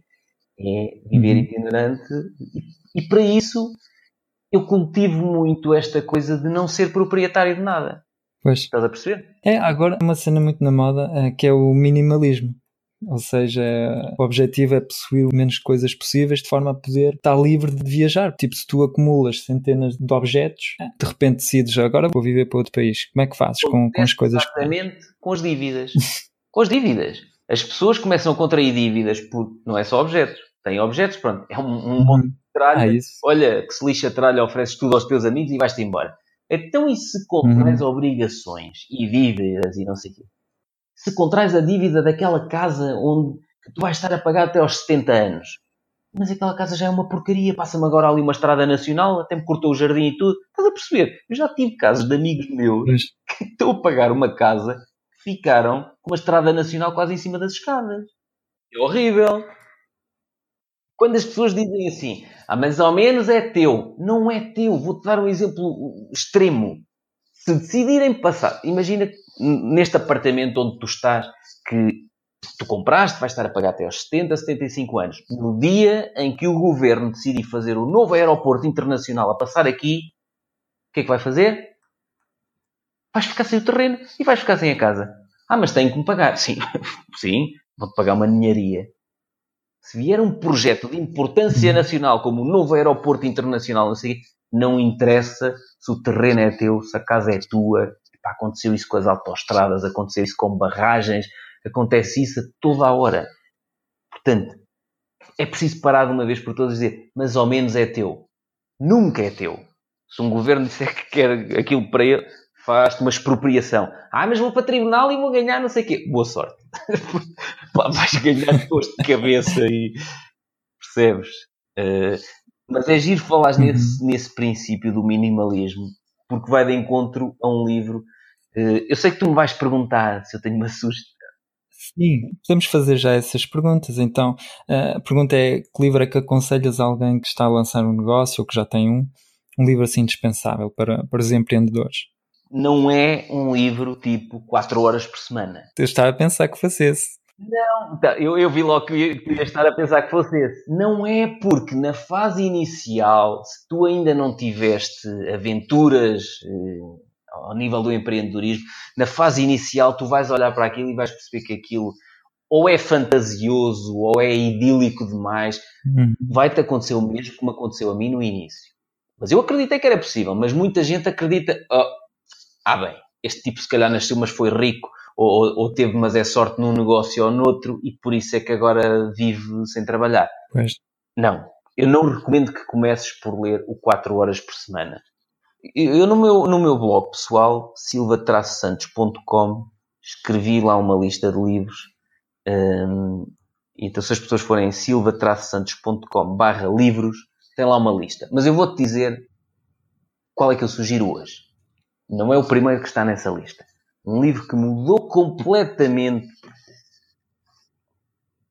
Opa, eu agora estou aqui indeciso entre, entre dois. São dois? Podes dizer dois? Uh... Não, não, escolhe então... um. Escolhe um. o outro fica para a próxima eu... entrevista. Fica para a próxima, exato. Só posso dizer um. Então é assim: uh, Os Segredos da Mente Milionária. Não, não tem os, é Segredos da Mente Milionária. Este livro mudou completamente a forma de eu ver as coisas. E parece que é um livro de ah, lá estão eles, lá estão. Querem ser ricos, só se em dinheiro, e porque nós temos aqueles registros de infância que nos são gravados pelos professores, pelos nossos pais. Olha, sempre que os nossos pais nos dizem assim, Uh, Lembro-me de um episódio em que eu disse ao meu pai e à minha mãe: Olha, há uma feira de livro lá na escola. Eu estava no quinto ano de escolaridade. Há lá um livro. Lembras-te da série do Como Fazer? Havia uns livros giríssimos que era Como Fazer isto, Como Fazer não sei o quê. Tinham várias coisas. Ah, não, não me lembro. Pá, e aquilo custava mil escudos, na altura ainda em escudos, okay. na antiga moeda portuguesa. E eu cheguei a casa e, e disse: Olha, há lá um livro Como Fazer. Já não me lembro o que é que era Pá, eu fiquei deliciado, era fazer umas experiências, eu só pensava naquilo. E os meus pais disseram: não temos mil escudos, portanto esquece o livro. E cada vez que os nossos pais dizem isto, mesmo que seja verdade, atenção, os meus pais, epá, não tinham, não tinham dinheiro disponível, estavam a ser francos. E eu compreendia sempre que eles me diziam isso. Mas uhum. este registro de infância de não tenho dinheiro, uh, ou, por exemplo, quando há uma notícia qualquer deste aqui, ah, Se é rico, só pode ter feito alguma. Não ganhou dinheiro de certeza de forma legal. Quem é rico é um burlão. Estas coisas que as pessoas verbalizam. Porquê que as pessoas verbalizam isto? É a inveja de quem lá chegou. E, e é de. Elas não têm a disciplina para aprender e implementar até chegar lá. Porque o processo... É, e, e, desconhecimento também, não... não... Sim, não, não conhecem a história que está por trás das coisas. E, mas não estes registros que nos deixam desde a infância uh, afetam-nos muito, e na maior parte das vezes negativamente, porque sempre que as pessoas nos dizem, eu lembro-me de ouvir isto quando era puto, de me dizerem o, o, dinheiro é das piores coisas que existe no mundo, é por isso que há guerras, é por isso que há não sei o quê. E o autor, e isto vem no outro livro também, diz: a falta de dinheiro é que é um grande problema. o excesso de dinheiro, pá, também que há pessoas que depois não sabem gerir o dinheiro e não sei, tudo bem, não, não estamos a falar nisso, mas é pior não ter dinheiro, não poder fazer nada por ele nem pelos outros, do que ter dinheiro e decidir o que é que eu vou fazer. Vou investir em mim, vou, vou doar, vou fazer. Estás a perceber? Não ter dinheiro é que é um grande problema. E quando nós. Os Segredos da Mente Milionária é um livro espetacular porque desmonta estes registros de infância que nos levam a ter determinados hábitos no futuro. Hábitos como, ah, eu nem sequer quero saber quanto é que tenho na conta bancária. Tens que saber! Não queres saber o quê? Mas não, não olhas para a conta bancária e vai fazer aparecer lá mais dinheiro? Estás a perceber? As pessoas dizem, é que eu nem quero saber, nem quero, eu nem olho para, nem olho para o extrato do cartão de crédito. Tens que olhar, tens que encarar o, o problema de frente, que é para arranjar uma solução. Por exemplo, na, na escola não, não nos ensinam a gerir eh, não, também o dinheiro, repara. É uma coisa muito importante. É super importante saber claro. fazer isso. Exatamente. E este livro, mas é preciso ler este livro de mente aberta. Atenção, uhum. uma pessoa que olhe para aqui e que seja aquele quadradão de uh, ah, é, é, eu sou pobrezinho, mas feliz. Quem diz isto é uma pessoa que está com problemas de dinheiro. Pobrezinho, mas feliz. Está bem, pode ser feliz. Mas, mas o que é que o pobrezinho tem a ver com o feliz? O que é que uma coisa eh, tem eh, de relação com a outra? Tu, tu não podes ser ricalhaço e feliz na mesma. Ah, tem, claro. Quando as pessoas é dizem, eu prefiro ser pro, pobre e feliz. Não, tu vais preferir. Não há. Não, não há relação. Não há relação entre as duas é coisas. Mas são aquelas coisas que na escola verbalizavam. É os nossos pais, ainda que sem, sem má intenção, verbalizavam e nós ficámos com aquele uhum. registro mental e verbalizamos. Os nossos filhos e os nossos netos e não sei o quê vão replicar este hábito estúpido e vão fugir a olhar para o extrato do cartão de crédito, vão, vão ter medo de aprender a, a, a gerir dinheiro, vão ter problemas. Eu já falei com pessoas sobre isto que me dizem assim: esquece, podemos mudar de assunto, eu não quero falar sobre dinheiro. Não queres falar porquê? As pessoas não ganham dinheiro porque não aprendem a tratar o dinheiro como se fosse uma mulher. O, o dinheiro, o dinheiro é exatamente como se fosse uma mulher lindíssima. Se o tratares mal, ele vai-se embora. É ou não é? E portanto, aqui é a mesma coisa. É Temos que aprender a tratar bem o dinheiro. E tratar uhum. bem o dinheiro quer dizer que cada vez que eu ganhar, eu tenho que ter noção que não vou gastar mais do que aquilo que ganho. Esse é o primeiro ponto. Segundo, eu tenho que investir em mim. E a minha mãe durante muitos anos dizia, ó oh filho, tu gastas 900 euros naquela formação, gastas 1500 euros ali. E eu dizia, mãe, aquele dinheiro volta todo para o bolso em breve. E ela dizia, mas volta para o bolso como? E agora ela foi percebendo. Durante muito tempo chateava, tu uhum. gastas tanto dinheiro em livros. E eu dizia-lhe, oh mãe, eu gasto 16 euros num livro, o que eu aprendo naquele livro vem muito mais do que 16 euros para o bolso. E esta coisa de nós estarmos constantemente a investir em nós próprios, para mim, melhor do que investir na bolsa, investir num, numa startup que vai ser um sucesso no próximo unicórnio de não sei quê, uh, de Silicon Valley, o melhor investimento que nós podemos fazer é em nós próprios. Porque eh, se nós aprendermos mais um bocadinho todos os dias, se criarmos a melhor versão todos os dias, epá, podemos perder tudo que no dia seguinte começamos tudo outra vez, pode demorar algum tempo, mas começamos tudo. Conhecimento fica. O tipo que ganhou o Euro Milhões ganhou. Eh, não sei quanto é que é o prémio do, do Euro Milhões, porque eu não jogo, mas uhum. se calhar vou dizer uma baboseira. Imagina, ganhou. É muito dinheiro. 10, 10 milhões? É, é muito dinheiro. Ou é mais? Deve ser, eh, sei lá. Também Pronto, okay, mas imagina, o tipo que ganhou 10 milhões de euros no, no Euro Milhões, de repente ficou rico. Uhum. Em dinheiro. Só que se ele não desenvolveu ou não passa a investir na melhor versão dele próprio, se ele não sabe gerir aquele dinheiro, 10 milhões de euros vão lhe causar mais do que 10 milhões de problemas. Porque ele, em pouco tempo, e há estudos que mostram isso, em pouco tempo, em poucos anos, ele volta à situação original. Porquê que ele volta à situação original? Porque ele nada, porque não mudou nada nele. Estás a perceber? Uhum. Sim. E o tipo que ganhou 10 milhões a criar negócios e perdeu tudo e foi à falência, ele sabe como é que criou e ele daqui a 10 anos está a fazê-lo outra vez. Porquê? Porque não foi sorte. Ele passou pelo processo e aprendeu. Uhum. Houve um estudo sobre pessoas que tinham ganhado recentemente pronto, prémios tipo Eram Milhões nos Estados Unidos. Uhum. Uh, e pronto, faziam uma análise sobre as pessoas para ver uh, qual era o caráter delas, se elas eram pessoas alegres, e depois voltavam alguns anos mais tarde para ver se o facto de depois terem ganho esse prémio tinha alterado a, maneira de ser das Legal. pessoas. E a verdade é que tinha ficado mais ou menos tudo, tudo na mesma. Ou seja, quem era pobre voltou a ser pobre passado uns tempos. Porquê? É, é uma questão de mentalidade. É Olha, isso. bateste, oh Francisco, bateste exatamente nisto. Segredos da mente milionária. É uma questão de mentalidade. Lá está, olha, é isto, é isto. O que está neste livro é uma questão de mentalidade. E ou nós mudamos esses é registros de infância que absorvemos há anos infindáveis e que andamos a arranjar desculpas para isto e, e verbalizamos o que os outros verbalizam, aqueles chavões, aqueles lugares comuns, ou nós alteramos isso, ou nós vamos ser igual aos uhum. outros. E vamos obter o mesmo resultado que obtém a manada, que é, pá, quando está tudo em crise, a manada está como? Está em crise. Quando toda a uhum. gente perde a casa porque não consegue pagar o crédito, o que é que acontece? Todos perdem a casa porque todos compraram a casa com o crédito. É ou não é? Porquê que há pessoas que, no meio de uma crise brutal, continuam a prosperar?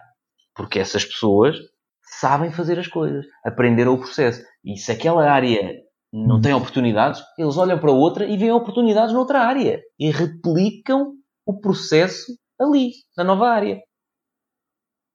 Há um livro giro. Ah, não posso falar em mais livros, está bem? Ah. é o livro quem, quem mexeu no meu queijo. Não, mas eu não recomendo esse agora. Quem mexeu no meu queijo, já viste? Já, já leste? Não, não. Há vídeos, não inclusivamente, na internet são dois ratinhos e dois humanos que vão sempre ao mesmo sítio todos os dias comer queijo. Habituam-se, aparece ali queijo, eles vão lá comer. E a dada altura os ratos começaram a ver, hum, está a desaparecer o queijo. E, e foram para outro sítio procurar queijo. E os humanos, na boa, né? já nem calçavam os sapatos, iam descalços, já sabiam, era ali. E um dia chegaram lá, não há queijo. E houve um que disse: Olha, eh, eu já tinha reparado que isto estava a desaparecer, é assim, não vai haver mais queijo aqui, vamos começar, temos que procurar queijo noutro sítio. E havia um que é aquela típica eh, coisa de quero isto à minha maneira, há 20 anos que faço assim e sempre resultou, há de resultar, porque é que agora não resulta? Eu é que sei. E ele dizia: Não, não, não, eu sempre vim aqui buscar queijo, eu quero queijo aqui, não quero queijo de outro sítio. Epá, mas tu não estás a perceber. Ninguém vem pôr queijo aqui. Acabou aqui. Temos que ir procurar outro sítio. As oportunidades é a mesma coisa. E ele a bater, mas eu, temos que ir procurar queijo novo. Mas eu não quero queijo novo. Eu quero queijo velho. E então o outro foi, procurou, nunca mais encontrava. E ele todos os dias batia ao pé e ia para o mesmo sítio. E queijo? Nada. Não aparecia. E o outro decidiu ir à procura de novos locais com queijo passou fome durante uns tempos, não encontrava queijo em lado nenhum. Encontrou uns bocadinhos de queijo, ganhou ali alguma expectativa de ei pá, vou encontrar o maior depósito de queijo. Afinal, não, continuou. E é isto, isto replica-se para a nossa vida, não é? Que é nós, uhum. às vezes, temos que parar uh, de ter aquele ego inflamado de dizer eu estou há 20 anos no mercado, eu é que sei como é que se faz. Não, eu costumo dizer, mas você tem 20 anos de experiência ou tem uma experiência repetida 20 vezes? E as pessoas ficam a olhar e dizem, o que é que você está a dizer? Não, o que eu estou a dizer é que você anda a fazer o mesmo há 20 anos, só que repetiu isto 20 vezes. E agora mudou. Então, mas porquê que não resulta se sempre resultou? Não resulta porque o mundo mudou e você não muda. E isto é ou não é o que está acontecendo? Ah, então, isso todos os dias há. O mundo continua a evoluir, tens de te adaptar. Se tu decidires que não te vais adaptar, o que é que vai acontecer? Ficas para trás. Claro! O mundo não vai parar porque tu decides, mas eu quero fazer da maneira que sempre resultou. Opá, esquece! O mundo não vai parar, ficas para trás. É isso mesmo. É isso. Mais uma pergunta aqui para, para acabar. Um, Isto já vai longo, não é? Está um pouco, mas está bom, a conversa está interessante, portanto está, está bom. E a pergunta é: que conselho darias a ti próprio quando estavas a começar o teu negócio? Se hoje pudesses voltar atrás. Um, sabes que eu não tenho muito aquela coisa de. As pessoas dizem, ah, como eu gostava na altura do liceu. Que horror! Na altura do liceu? Poxa, eu não tinha uhum. dinheiro nenhum, andava sempre ali, ia tocar com a minha banda, de vez em quando ganhávamos, quando ganhávamos uns troquesitos, conseguia comprar uma revista de, de guitarra, uma, uma, revista inglesa, a Guitar Techniques. Uh, ai, que saudades da universidade! Poxa, na universidade eu tinha o equivalente a 250 euros por, por mês, que os meus pais não conseguiam dar mais. Eu andava sempre teso. Para mim foi super difícil tirar o curso. Para os meus pais foi super difícil pagar o curso. E portanto eu não sou muito aquela coisa de Ai, quem me dera voltar atrás. Portanto, deixa-me. A, a, pergunta era, era, mais um conselho que tu darias. Pronto, algo que aprendeste hoje e que atualmente, pá, naquele, naquele tempo, quando começaste, não, não, não sabias e que realmente fez a diferença. Diz que não a quase toda a gente e a quase todas as pessoas. Segue uma. Eu defendo, a sério, eu defendo já há vários anos, e eu li isto, também não li, defendo um, um. Conforme tu falaste no minimalismo há bocado, eu defendo uma uhum. filosofia uhum. de vida que se chama o essencialismo. E eu já defini o que é que é essencial para a minha vida e para tudo o que eu quero fazer crescer no futuro. E a partir de 2016 uhum. eu passei a dizer que não a toda a gente e a todo o tipo de situações que vão fora daquilo que eu ambiciono para os próximos anos na minha vida. E aprendi. E se eu voltasse atrás, hum, dizia assim: imagina que eu voltava aos 20 anos tenho 40, voltava 20 anos atrás. Pedro diz que não a quase tudo e diz que não a quase toda a gente. Era este o conselho uhum. que eu dava a mim com 20 anos. É muito bom. Repara, eu, por exemplo, tenho este podcast há muito pouco tempo, mas já tenho duas pessoas que me fizeram propostas para, para trabalharmos juntos. E eu, assim, eu tenho uma visão muito, muito clara do que eu quero fazer. E, o que eles me propuseram não é que possa, não é que não resulte ou que não tenha potencial, etc., mas não corresponde simplesmente para onde eu quero ir e, portanto, tens que dizer não. Pronto, recusei. Sim, sim. E é importante, por exemplo, quando tu empreendes, tens um negócio, vão surgir oportunidades e é preciso saber o que é que tu queres fazer. Vão surgir milhares de oportunidades, uhum. tu não tens noção. E quanto mais tu fazes, mais oportunidades. Tu... É, é, que, é que de repente as pessoas andam sempre a dizer: não, uhum. não há oportunidades nenhumas tu, quando começares a ser bem sucedido Sim. em alguma coisa, chovem-te propostas e oportunidades em si. Tu não tens noção. Se calhar já tens, já, já está a acontecer. Pouca, Mas a maior parte das pessoas uhum. não tem noção. Não tem. O que acontece com o emprego? Só custa tu entrares no primeiro emprego. Porque depois, se tu fores bom, se cumprires prazos, pá, se fores uma pessoa uhum. que está sempre a crescer, eh, o boca a boca vai falando, excelente profissional, pá, sempre isto, impecável, não sei o quê nunca mais tens problemas em conseguir emprego. O teu problema vai ser dizer sim a toda a gente e aí vai estar tramado. É. Percebes? Eu quando comecei a fazer os vídeos de um minuto, há cerca de um ano e meio atrás, eu tive uma proposta de colaboração de um site muito grande uh, que eles estavam interessados em pagar-me uh, para eu produzir vídeos de um minuto okay. sobre emprego para eles falámos e na altura eu a primeira a, a, a, primeira impressão até foi pá, porreiro, eu vou fazer isto gratuitamente para divulgar nas redes sociais. Estes tipos querem comprá-los, vão-me pagar. Olha, excelente. Só que depois, em conversa com, com um amigo, ele fez-me ver as coisas e, e, ele tinha razão. Ele disse: por muito que te paguem, uh, o que vai acontecer é que hoje vai ser uma excelente oportunidade vão-te pagar muito e tu vais trocar horas por dinheiro, que é aquilo que tu não defendes. Mas daqui a uns tempos, tu vais dizer: Já estou farto de fazer vídeos para aqueles gajos. Pagam bem, pagam, mas já estou farto. E até o que é que aconteceu nas primeiras reuniões? fomos afinando, eles foram-me dizendo, epá, há aqui determinadas abordagens tuas que, pronto, gostávamos uhum. que, se possível, tipo aquele endereço de e-mail, ratinha69, epá, se possível não digas esse, diz o outro, perseguidor 32. Uh, pois.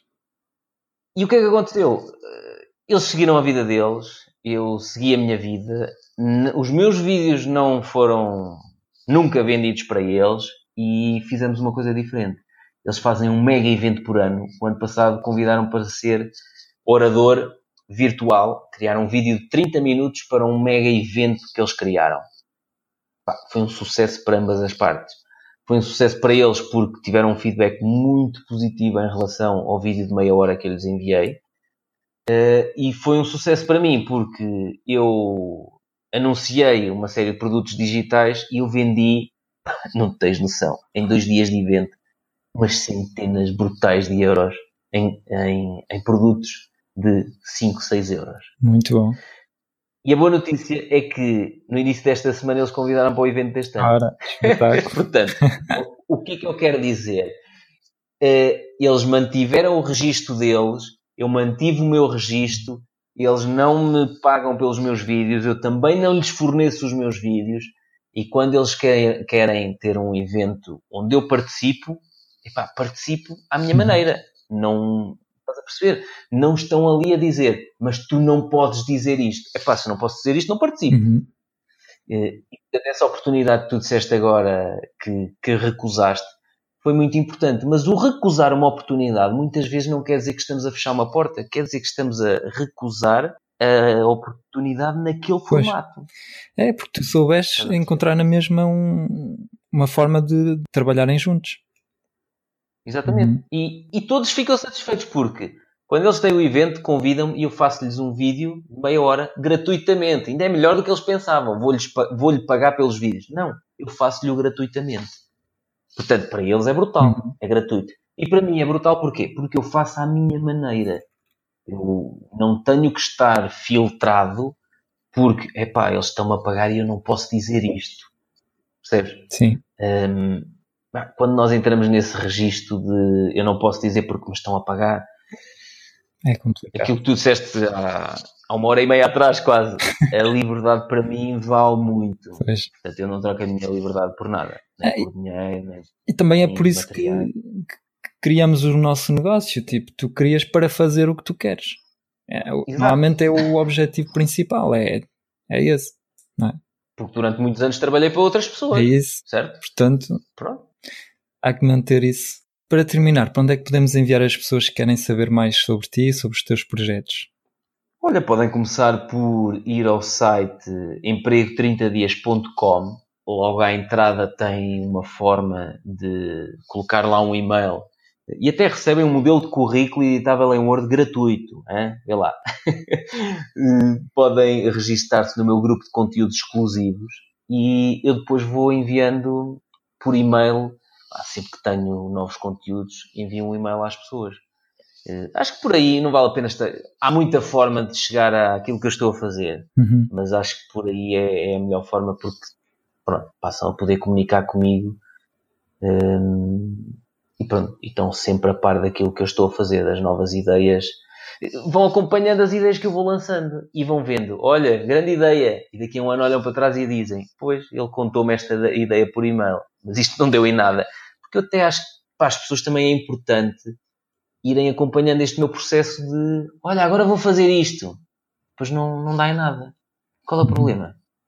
Não é? Aprendes. Uh, exatamente, aprendi, olha, por ali não dá em nada. Uhum. Ou não dá em nada porquê? Olha, porque eu não soube montar aquilo. Não deu em nada uhum. porque vou ter que melhorar. Vou ter que estudar mais aquele processo. É muito fácil não errar. É não fazer. é verdade. Pá, não faças nada e é. nunca vais ter um carimbo de falhado. Opa, mas também nunca, nunca, nunca vais aprender nada. É isso. E, e ler livros, isto do aprender. Há muita gente que diz, ah, eu leio muito. Há muita gente que diz, eu não gosto de ler. E o que eu digo é, não gostas de ler as porcarias que te metem à frente.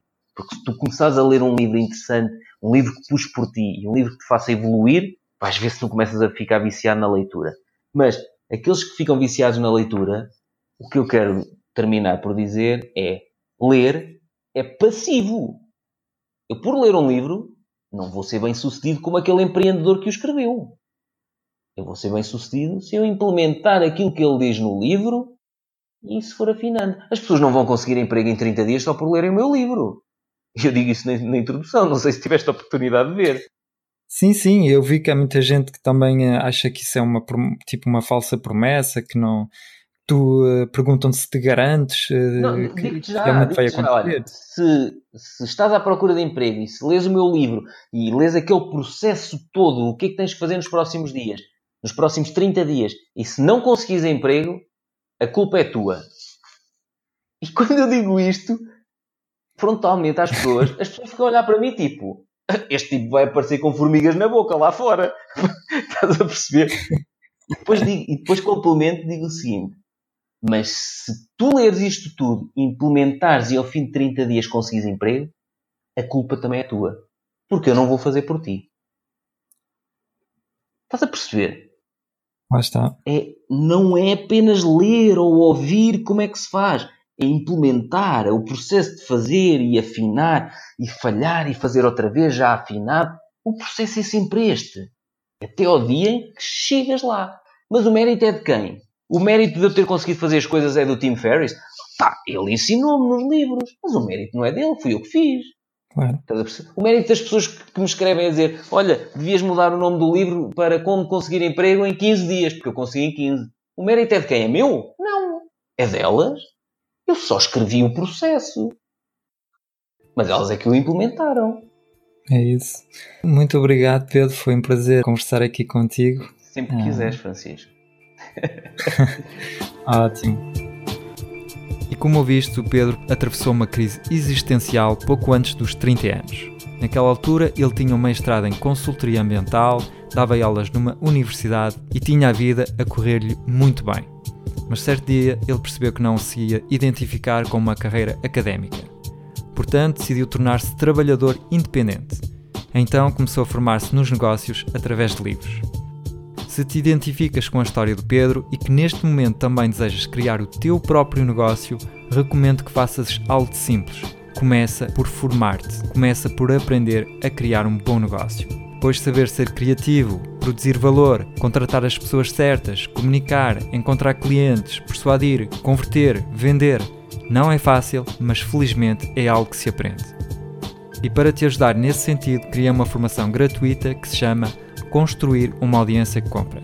Essa formação não te vai ajudar a fazer tudo o que disse anteriormente, mas é um excelente primeiro passo para construir os fundamentos do teu negócio. Eu adoraria ter recebido essa formação quando comecei ela contém os melhores conselhos que eu aprendi nos dois últimos anos para construir uma audiência que compra. Se queres receber essa formação gratuita de 7 dias por e-mail, vai a blogac.pt audiência e inscreve-te agora. Tenho a certeza que ela te vai ajudar na construção de uma audiência rentável. Portanto, não percas esta oportunidade de começar bem no teu negócio e vai a blogac.pt audiência e recebe a tua formação agora. Obrigado por teres ouvido o episódio até ao fim até já no blog. Tchau!